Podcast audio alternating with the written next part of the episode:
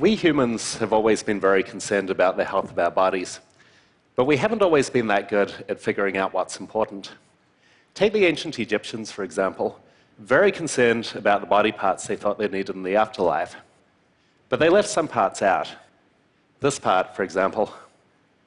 Although they very carefully preserved the stomach, the lungs, the liver, and so forth, they just mushed up the brain, drained it out through the nose, and threw it away. Which makes sense, really. Because what does the brain do for us anyway? But imagine if there were a kind of neglected organ in our bodies that weighed just as much as the brain and in some ways was just as important to who we are, that we knew so little about and treated with such disregard.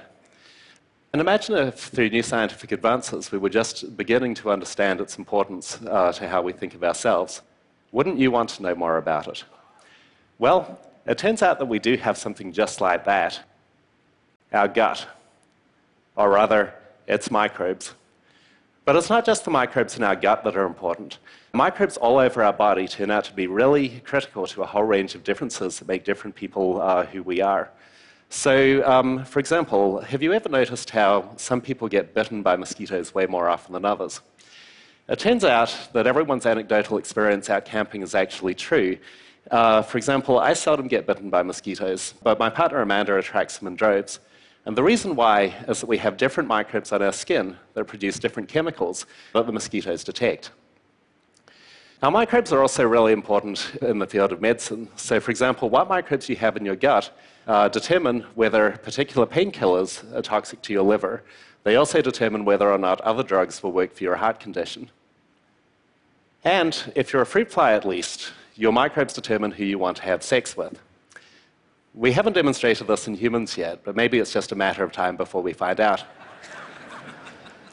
so, microbes are performing a huge range of functions. They help us digest our food, uh, they help educate our immune system, they help us resist disease, and they may even be affecting our behavior. So, what would a map of all these microbial communities look like?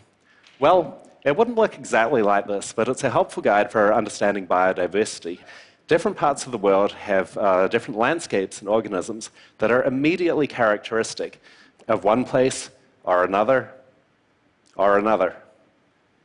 With microbiology, it's kind of the same, although I've got to be honest with you, all the microbes essentially look the same under a microscope. So instead of trying to identify them visually, what we do is we look at their DNA sequences.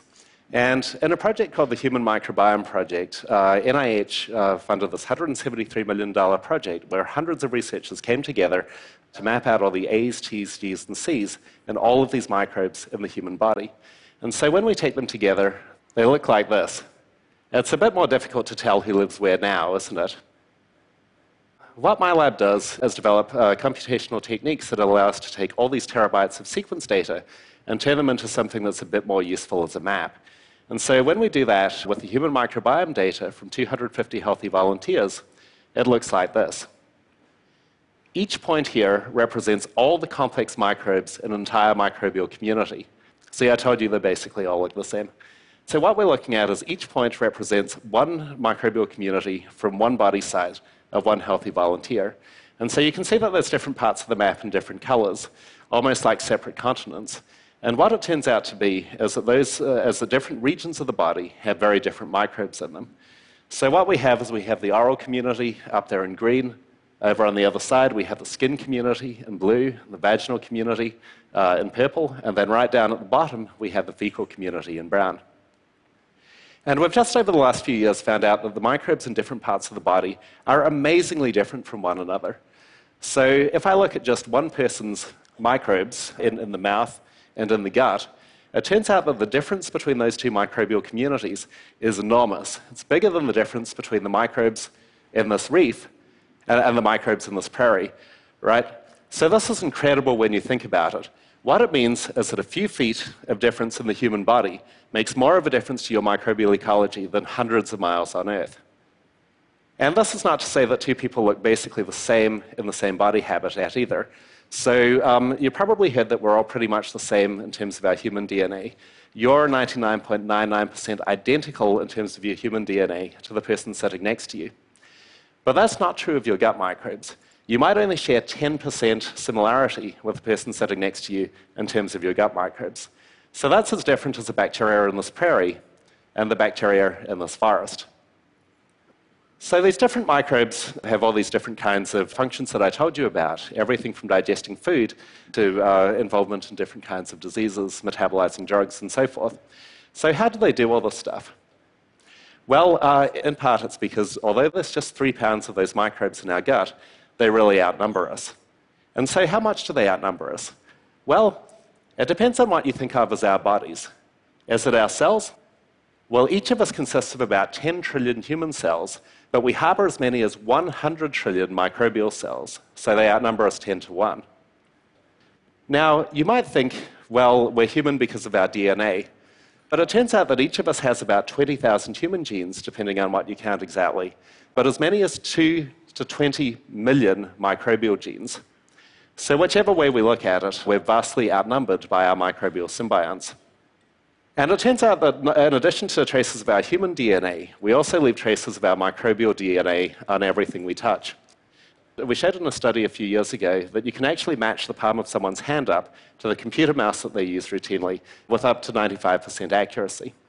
So this came out in a scientific journal a few years ago, but more importantly, it was featured on CSI Miami, so you really know it's true. so where do our microbes come from in the first place? Well, uh, if, as I do, you have dogs or kids, you probably have some dark suspicions about that. All of which are true, by the way. So, uh, just like we can match you to your computer equipment up by the microbes you share, we can also match you up to your dog. But it turns out that in adults, microbial communities are relatively stable. So, even if you live together with someone, uh, you'll maintain your separate microbial identity over a period of weeks, months, even years. It turns out that our first microbial communities depend a lot on how we're born. So, babies that come out the regular way, all of their microbes basically like the vaginal community, whereas babies that are delivered by C section, um, all of their microbes instead look like skin.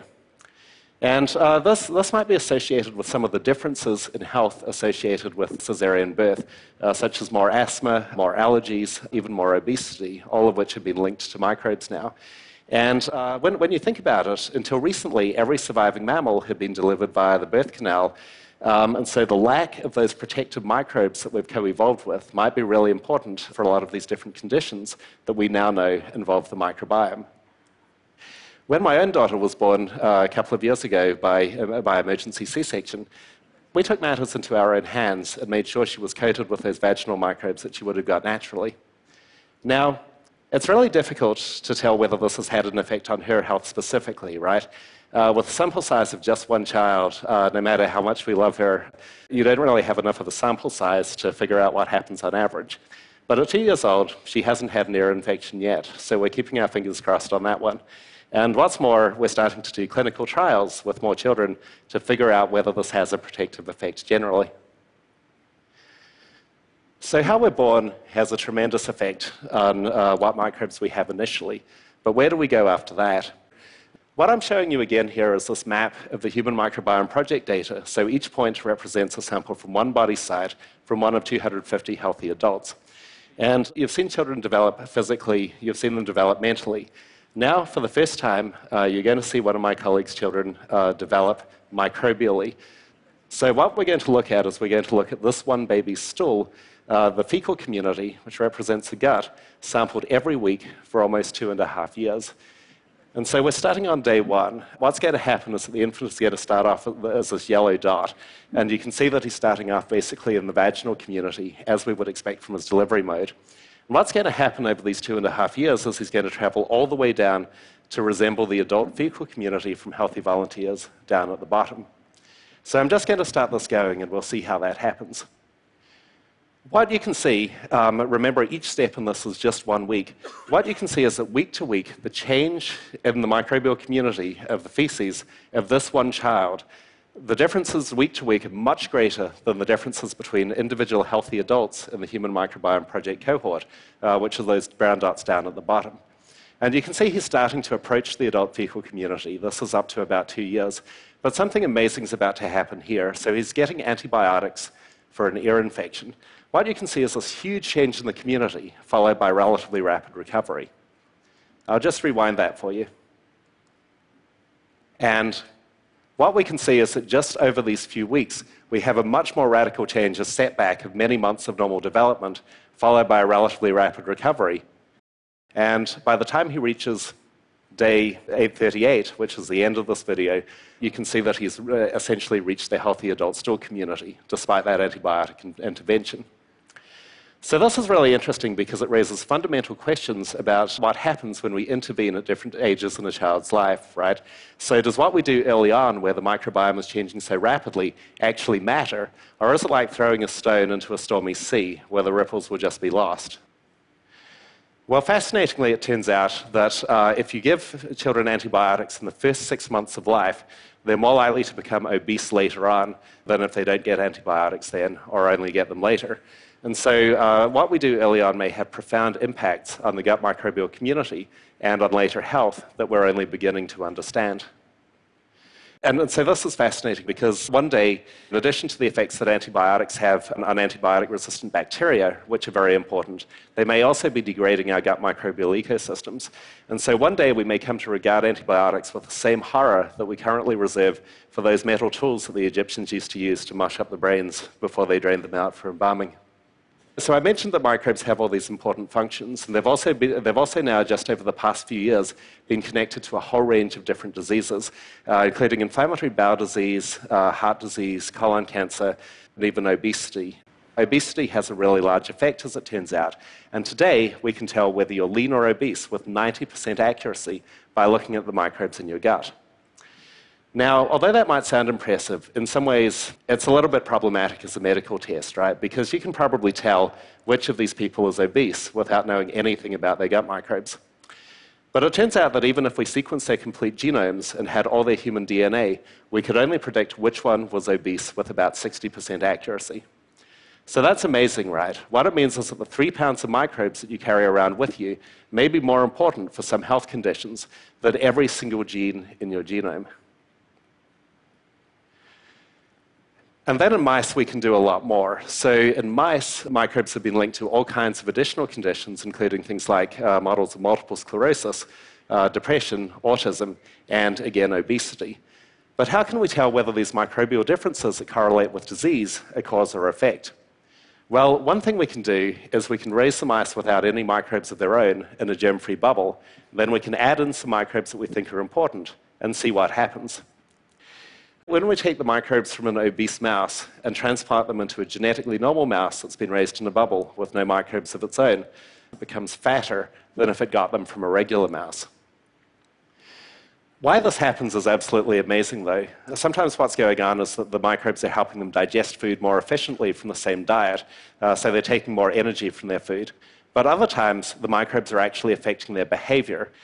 What they're doing is they're eating more than a normal mouse, so they only get fat if we let them eat as much as they want. So this is really remarkable, right? The implication is that microbes can affect mammalian behavior.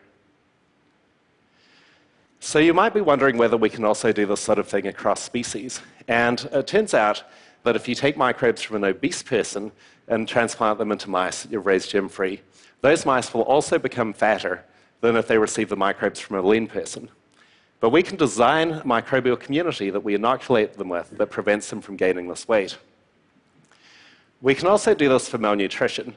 So, in a project funded by the Gates Foundation, what we're looking at is children in Malawi who have kwashiorkor, a profound form of malnutrition. And mice that get the kwash community transplanted into them lose 30% of their body mass in just three weeks but we can restore their health by using the same peanut butter based supplement that's used for the children in the clinic. And the mice that receive the community from the healthy, identical twins of the Kwash children do fine. This is truly amazing because it suggests that we can pilot therapies by trying them out in a whole bunch of different mice with individual people's gut communities, and perhaps tailor those therapies all the way down to the individual level. So I think it's really important that everyone has a chance to participate in this discovery. So a couple of years ago, we started this project called American Gut, which allows you to claim a place for yourself on this microbial map. This is now the largest crowd-funded science project that we know of. Over 8,000 people have signed up at this point. What, what happens is that they send in their samples, we sequence the DNA of their microbes, and then we release the results back to them, we also release them de identified to scientists, to educators, to interested members of the general public, and so forth, so that anyone can have access to the data. Um, on the other hand, when we do tours of, Bio, of our lab at the Biofrontiers Institute and we explain that we use robots and lasers to look at poop, it turns out that not everyone wants to know. but I'm guessing that many of you do, and so uh, I brought some kits here if you're interested in, um, in trying this out for yourself. So, why might we want to do this? Well, it turns out that microbes are not just important for finding out uh, where we are in terms of our health, but they can actually cure disease. This is one of the newest things we've been able to visualize with, with colleagues at the University of Minnesota. So here's that map of the human microbiome again. And what we're looking at now, I'm going to add in the community of some people with C. diff so, this is a terrible form of diarrhea where you have to go up to 20 times a day. And these people have failed antibiotic therapy for two years before they're eligible for this trial. So, what would happen if we transplanted some of the stool uh, from a healthy donor, that star down at the bottom, into these patients? Would the good microbes do battle with the bad microbes and help to restore their health? So, let's watch exactly what happens there. Four of those patients are about to get a transplant from that healthy donor at the bottom. And what you can see is that immediately you have this radical change in the gut community. So, one day after you do that transplant, uh, all the symptoms clear up, the diarrhea vanishes, and they're essentially healthy again, coming to resemble the donor's community. And they stay there.